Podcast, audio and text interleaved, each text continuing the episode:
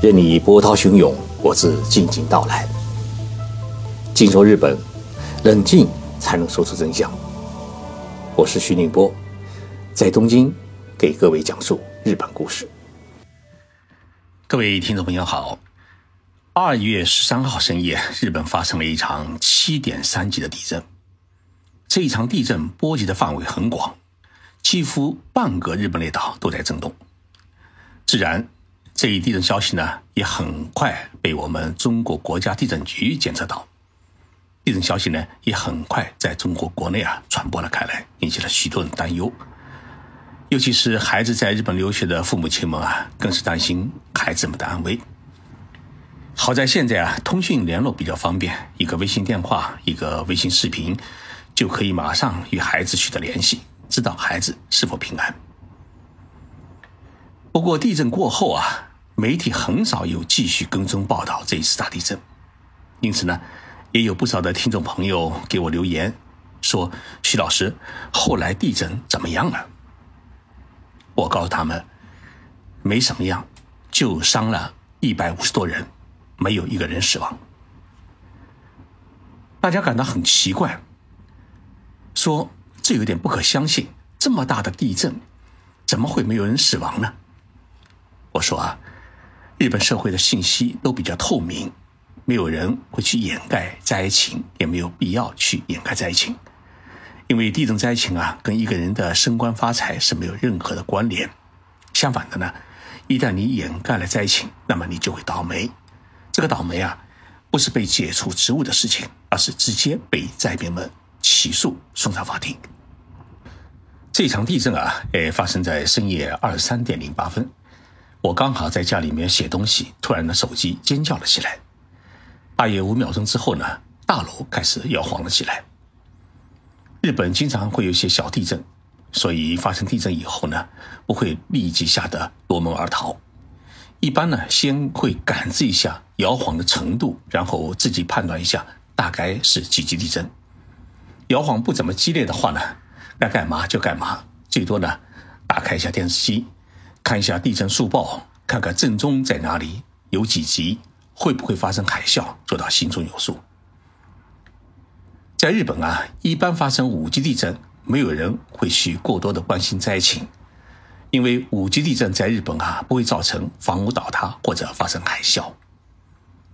那么这一次地震发生在福岛县近海，震级是七点三级，其中福岛县、宫城县等东北地区的震级达到了六级。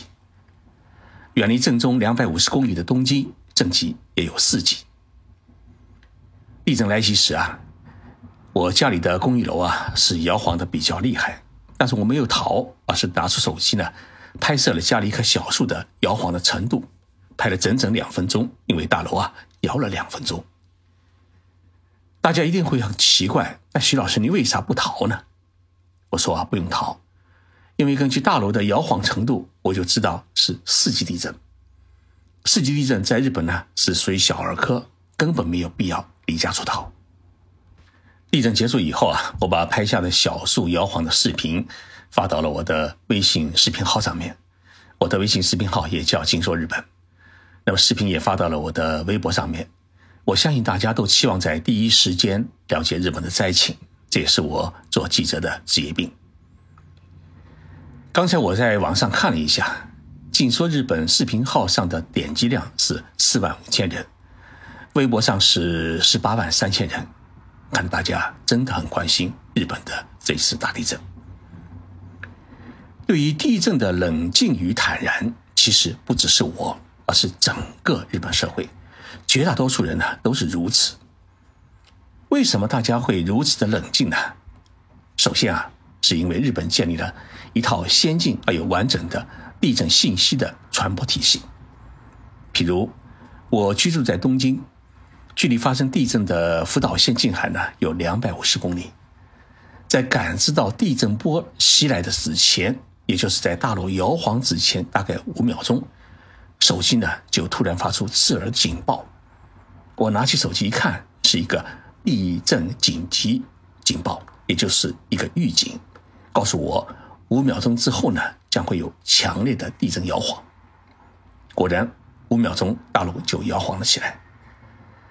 在摇晃快结束时啊，我赶紧打开电视机看地震速报，果然呢，各大电视台都已经开始了地震消息的播报，其中 NHK 电视台出现了地震强烈摇晃的画面。那么这一播报开始，距离地震发生的时间大约间隔只有两分钟。为什么在深更半夜，日本各大电台都能够迅速做到灾情的播报呢？同时也能够立即播出灾区的地震画面？这是因为啊，日本有一个强大的地震监测网络与快速的震情传递系统。日本这个岛国啊，是建在太平洋板块、菲律宾板块和欧亚大陆板块的交叠处。那么这三个板块稍有动一动，日本列岛就要抖一抖。为此呢，作为一个多地震的国家，日本对于地震的预报预测做了大量的技术研究与设备系统的布局，在全国的所有村落与岛屿海底都布置了地震监测仪，因此在地震发生之后呢，可以瞬间知道地震发生在哪里，震级是多少，震中深度是多少，是否会发生海啸。日本政府在全国建立了多个地震信息中心，在地震发生的同时，就可以知道上述四项地震要素，并自动生成地震警报，几乎同时通过全国的地震灾情网络系统迅速发布。也就是说，楼还在摇晃，电视已经播出了地震消息的原因。那么，地震信息中心的地震消息，在第一时间都是发给谁呢？主要是发给五大机构。第一呢，当然是首相官邸的危机中心，这个危机中心啊是全国危机的管理中心。第二个呢是气象厅，为什么要发给气象厅呢？因为日本虽然是个地震大国，但是很奇怪，它没有国家的地震局，地震呢归气象厅管。同时，消息也发给了消防厅、警察厅。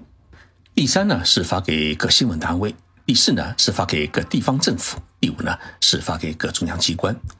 也就是说，新闻机构与首相官邸是同时得到地震消息，因此呢，各新闻机构能够迅速的向全国播报，让全国人民在第一时间里面知道哪里发生地震，有多大的震级，会不会有海啸，需不需要避难。NHK 电视台是日本最大的电视台，它在全国各地啊都设置了许多的分社，那么在每个分社的大楼外面呢，都设置了摄像机。所以呢，可以在地震发生时啊，立即拍下大地摇晃的镜头，并自动传回总部呢进行处理。那么在地震来临之前，为什么气象厅能够通过手机发出预警呢？这也是日本开发的一项系统技术。它的原理呢是这样的：当地震发生以后啊，地震波它会扩散到各地，但是有一个时间差，而通讯的电磁波的速度要比地震波跑得快。所以，在地震波还没有抵达之前，电磁波就抢先抵达。这就是说，为什么大楼摇晃之前，手机可以抢先几秒钟发出了地震警报的主要的原理。当然，要做到这一点呢，是从地震检测仪监测到地震消息传递到地震信息中心，那么信息中心就马上是生成地震消息，包括外文。那么各大通讯公司立即发出警报，这一个复杂的过程必须在几秒钟之内全部准确地完成，不然就抢不到那么提前几秒钟的预警。大家不要小看这几秒钟，这几秒钟的预警啊是极为重要。也就是说，在这几秒钟当中，你可以关掉煤气，你可以钻到桌子底下避难，甚至你可以冲出家门。中国的汶川大地震发生以后呢，日本政府也将这套系统技术呢无偿的提供给了中国政府。除了国家建立了这么一整套地震预警和地震消息的迅速发表系统之外呢，日本政府领导人立即上电视，在第一时间里面公布灾情，也是实施紧急救灾机制、安抚社会民心的一个重要的措施。菅义伟首相是在地震发生二十多分钟之后呢，从他居住的议员宿舍赶到了诶首相官邸。那么内阁的大管家，也就是那个官方长官加藤，是在地震发生五十六分钟之后呢，就举行了第一次的记者会，发布了政府掌握的最新的灾情。那么凌晨一点十分，气象厅举行记者会，从技术层面来解读这次地震，并提醒国民呢，说最近几天啊还要注意六级规模的余震。建一位首相是在凌晨两点钟左右啊，他离开首相官邸的。那么在离开首相官邸之前，他会见了记者，表示呢，政府采取各种措施，正在实施救灾。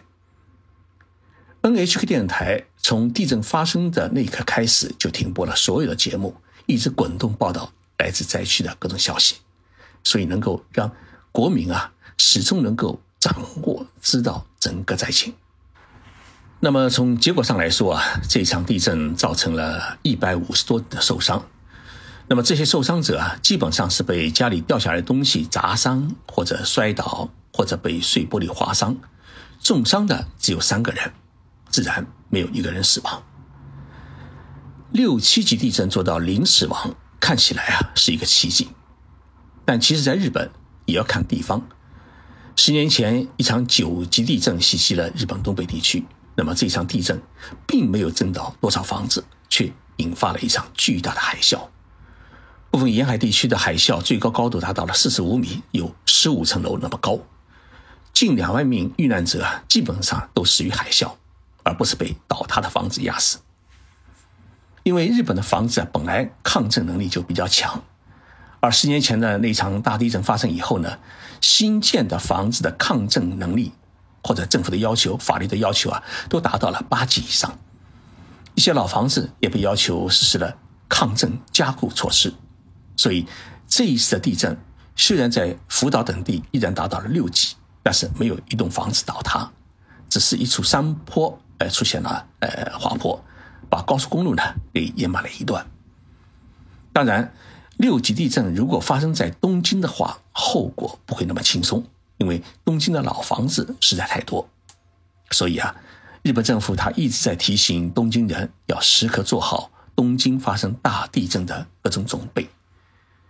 日本的地震的预警预测消息，每年都会有政府的地震调查委员会予以公布，告诉你哪一个地方在未来多少年内会发生几级地震，它的概率是多少。当然。日本人听到这个政府的提醒啊，也是听听而已，没有人往心里去。一方面呢，地震什么时候来，他不会悄悄的提前告诉你；另一方面，日本整个列岛都在地震带上面，想躲也没有地方可躲，还是自己啊，呃，小心，呃，然后做好各种防灾的工作。那么这次地震发生之后呢，不断接到亲朋好友的联系，询问灾情。我跟大家说的最多的一句话是：只要不发生大海啸，地震啊不会给日本造成太大的灾难，社会不会有太大的混乱，因为啊房子大多比较牢固，灾情信息呢也比较畅通，然后政府的救灾程序也很明确，让大家呢呃对于灾情啊有一种掌控，能产生一定的定力。当然，我在这里啊要特别提醒刚来日本不久的同胞。大家一定要搞清楚，你居住的周围有哪一些地震的避难所，这一点很重要。因为发生大地震之后呢，你可以到避难所里面去避难，因为在避难所里面啊有各种救灾物资，还有各种食品，还有通讯信号。那么避难所的信息可以在各地政府的网站上面查到，然后呢，最好自己啊实际的去走一趟，万一遇到大地震，就会知道自己该往哪里去，该怎么做。做到心中有底。谢谢大家收听这一期的节目。想看文字版的听众朋友啊，请在微信公众号上面去搜“静说日本”，每天上午啊都有文章发表。我们周六再见。